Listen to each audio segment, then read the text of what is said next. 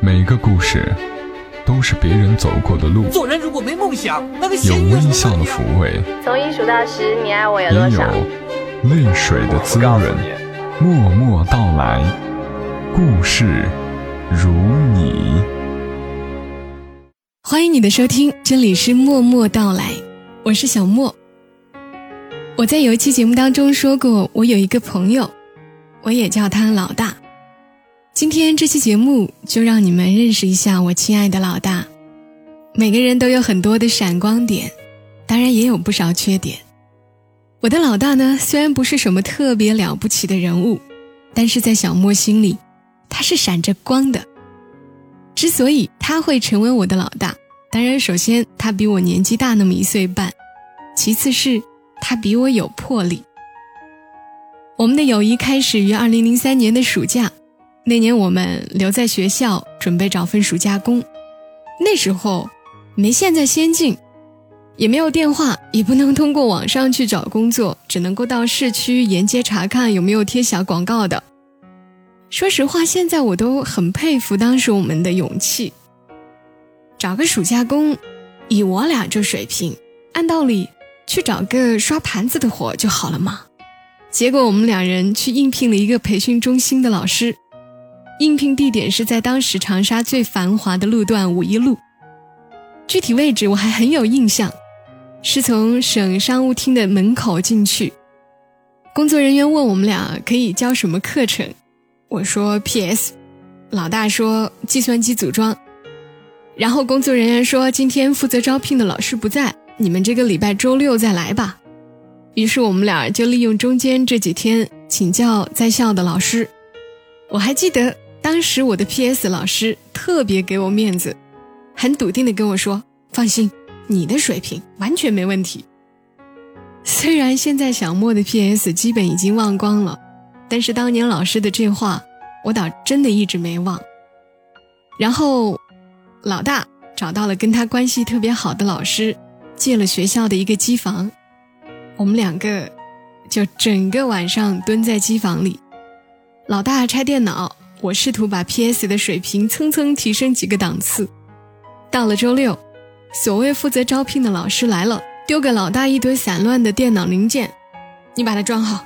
然后指着墙上的挂历对我说：“啊，你把这挂历上的图做出来吧。”好吧，原本我想象中是会让我处理几张图片啥的，这下好了，是来用 PS 画画的。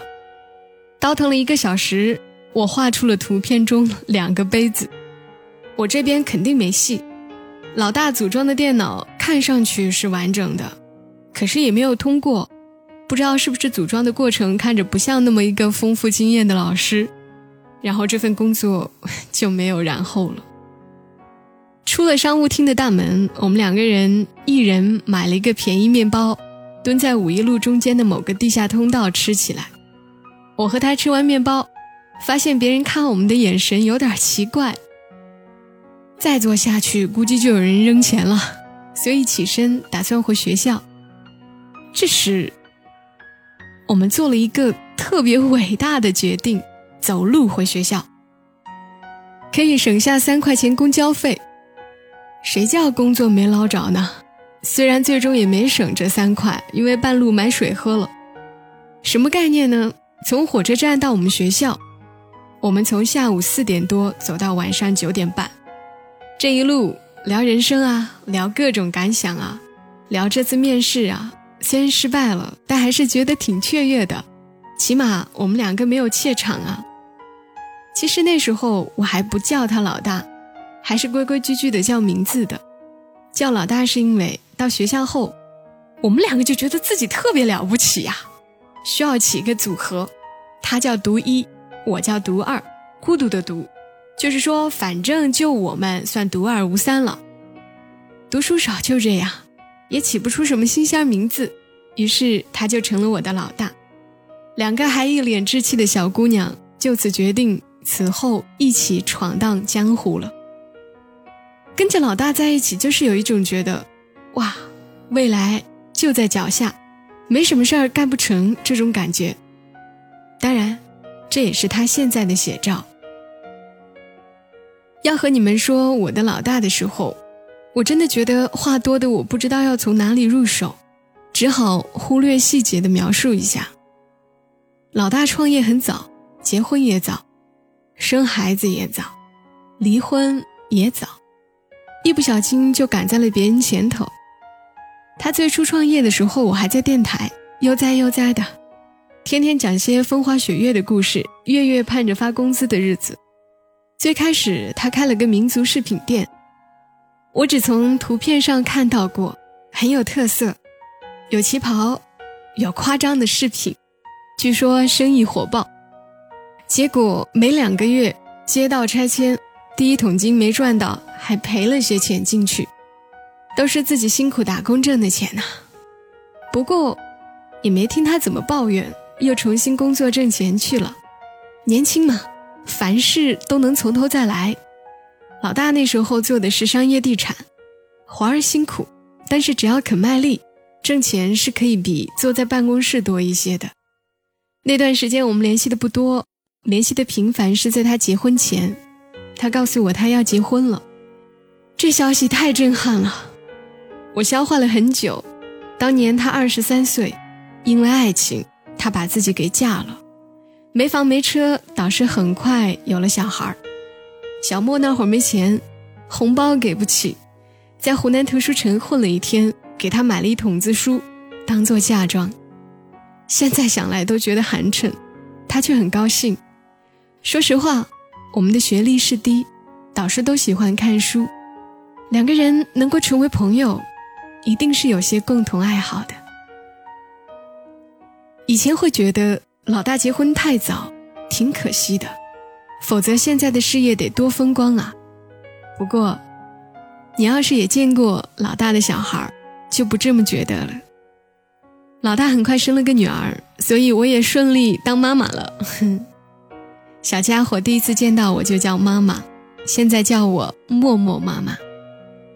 有了小孩的老大不再外出打工了，又重新创业，从一个小店开到一个大店，从淘宝 C 店开到淘宝商城，到现在有房有车。常常觉得他有用不完的精力，做生意不可能总是顺利，他都一步步过来了，还要把孩子拉扯大，这其中其他人对他的帮助不多，都是他自己一个人扛过来的。当然，或许在男人眼里。他的缺点正是因为他太强，所以目前婚姻不完满。但是作为朋友，我知道，他也内心柔软。这期节目其实最主要的是，我想和你分享一篇我的老大写给他女儿的信。他说，女儿也许现在还听不太懂，但是他想让我念给他听。作为默默妈妈，当然义不容辞。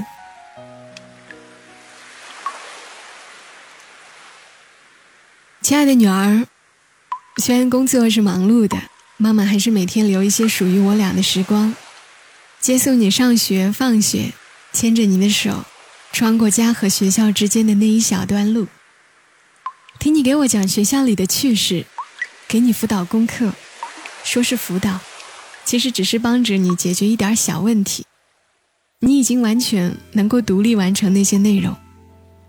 我们一起看书。你看卡梅拉，我看小团圆。你问我小团圆好看不？我说这是我看过的最好看的小说。你说等你长大了也看。临睡前你说妈妈，你很久没给我讲故事了，今天给我讲一本，两本也行，三本也可以。亲爱的女儿，那一刻我突然意识到，你似乎错过了许多本该属于你的非常珍贵的时光。这个念头让我沮丧。记得第一次我和你父亲分开，我简单的收拾了行李。那时候你才四岁，我告诉你说我俩搬家，你不知所云，又兴奋的拍拍小手掌。搬家的新奇给你带来了天真的喜悦。那时候你虽然还小，我总觉得不能隐瞒你小小的脑袋，同你说。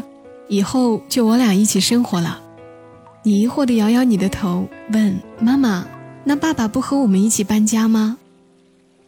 我不能把失落和伤心传递给还小的你，作为父母的我们愧对于你，却又用各种借口去说服自己，尽力把自己欺骗的心安理得一点。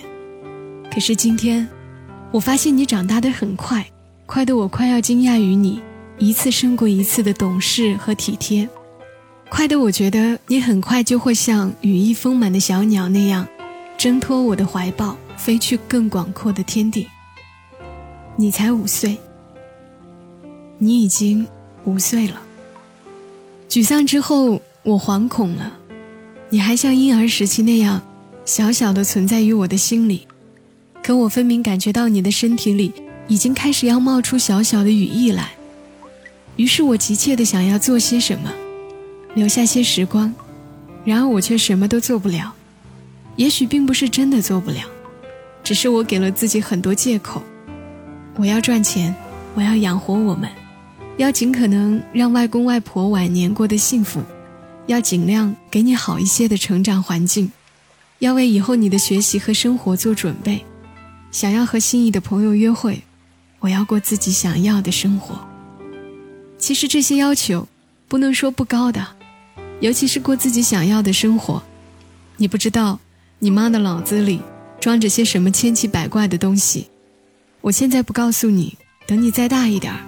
我们会常常在闲暇的午后，对坐在某一个安静的角落聊天，聊许多话题，像一对好朋友。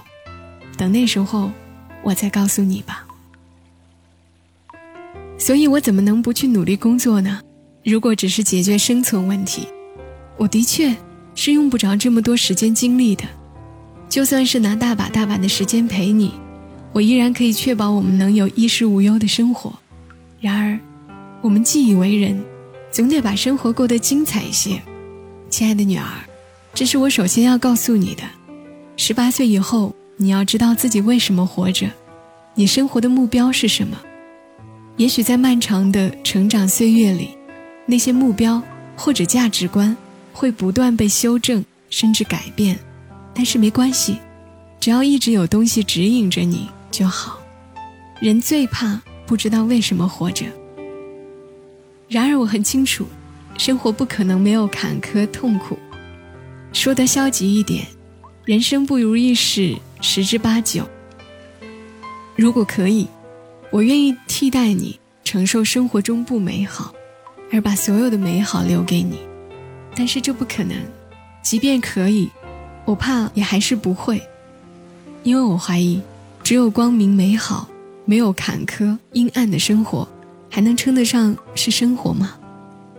所以，我唯一能做的就是尽可能的把我在人生旅途里收获到的东西告诉你，希望能为你的成长带去一点帮助，能帮助你练就强大丰满的内心，以便你能在漫长的人生旅途里有更多一点的能力和智慧去面对生活。可是你现在还小，你不会懂得我给你说的东西。于是我想到写一封信给你，写一封你现在无法懂得的信。我等不及到你能懂的时候再告诉你，那种感觉让我焦躁。我选择现在写给你，这样我会安心一点。作为母亲，抚养你、教育你是我的责任；作为朋友，我该把我的生活经历以及对人生的一点有限的粗浅的认识跟你分享。我期待着有一天你跟我讨论，我今天跟你提出来的这些，亲爱的女儿，你一定要记得，这个世界上最宝贵的东西是生命，而让生命得以永恒和丰满的是爱。所以你首先要懂得珍惜生命，不为我的怀胎十月一朝分娩，也不为每一个用爱托起你成长的亲人，甚至。也不为接纳了你的这个世界，只为了你对生命的敬畏，对自然的尊重。亲爱的女儿，我希望你最先拥有的品质是独立。它包含两个方面的意思：一是物质独立，二是精神独立。这是作为一个健全人最基本的前提。物质上的独立当然就是自食其力。我的宝贝，请你一定要记得。在你成年以后，甚至过完一生，你都必须要能养活你自己。这就决定了，在你的人生里，永远不能缺失的一个部分就是工作。很遗憾，妈妈不能留给你永远衣食无忧的财富。我不具备这个能力。实际上，即便我们真的具备这个能力，我也不会愚蠢到去剥夺你享受努力并得到的这一种人生体验。这是多么重要的过程啊！我经常告诉自己，生活每缺少一种可能，生命便由此多一块苍白。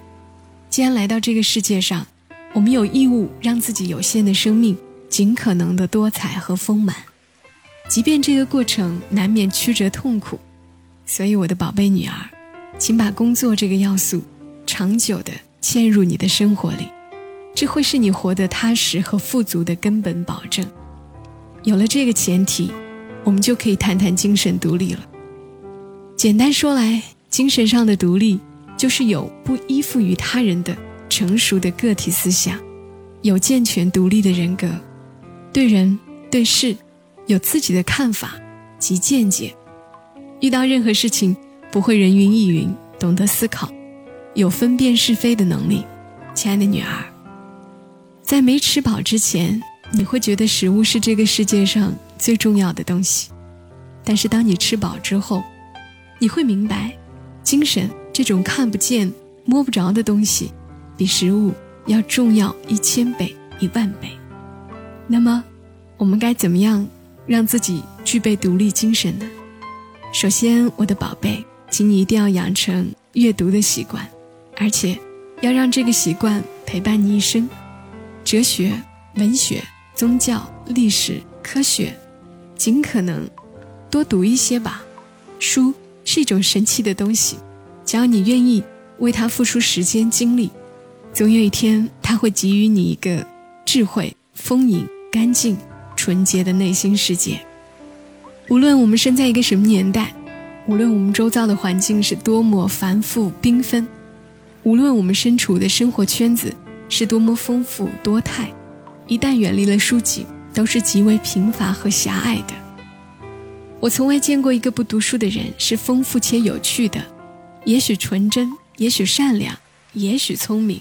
但是无法智慧，无法有趣，而且终有一天，这种生活会把你固化成某一个特定形态，在那个特定的模子里动弹不得。那样的人生，简直是太苍白、太无趣了。然后，亲爱的女儿，在你能安排出的时间里，尽可能多的去旅游吧。最近在网上看到一句话，虽然有些武断，但不是没有道理的。没有旅行的生活还叫生活吗？那叫生存。是的，如果非要给生活和生存这两种状态做一个区分，我很愿意拿旅行作为判断标准。旅行的好处，没有在路上的人是体会不到的。如果把读书这个行为比作诊断开方子的医生，那么旅行就是那一副良药。若是想要得到心灵的健康与富足，二者缺一不可。只读书不旅行的人，脱离了对世界、对外界的理性认识和参考，很容易陷入不切实际的精神洁癖里。而一个人若是只旅行不读书，这样的旅行常常是虚空的，因为没有足够的知识和宽阔的视野去感知和拷问，到最后，充其量也只是多见了些没见过的风景而已。而这些风景随着年纪增长，记忆力下滑。到有一天，也就全部忘记了。所以，亲爱的女儿，关于读书和旅行对人生的意义，我一直是坚定且执着的肯定的。我希望我的这种执着能够影响到你。这封信的内容就是这些了。其实呢，我的老大跟我说，他写的这封信还有好长，他自己自动删除了一些。他觉得会不会太啰嗦了？那我今天也就和你分享到这里。我们的生命中会遇到一些朋友，总是不经意的就影响了我们。最后，小莫想对我亲爱的老大说：谢谢，谢谢你让我始终相信，我们的生命有着无限的可能。我的电脑里有一个醒目的文件夹，名字叫做“言不尽意”。都是小莫写的，或者从网上 copy 下来的一些东西。我喜欢的文字，我觉得我们说出来的、写下来的，常常不能够完整的代表我们的内心。所以节目结尾的时候，我也是有着言不尽意的感觉。而如果你要写一封信给你的女儿，我想你也会有这种感觉。既然一封信说不清楚，我觉得让女儿成为最好的人，最好的办法，最好的途径就是，作为妈妈的也能够成为最好的人，给女儿最好的榜样。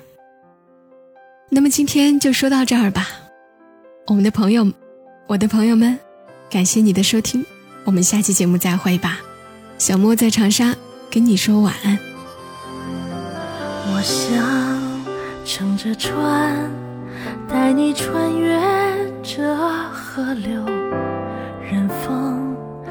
飞过来，又打起浪。我想说给你听，大河尽头那一方有座。城市流传爱的力量，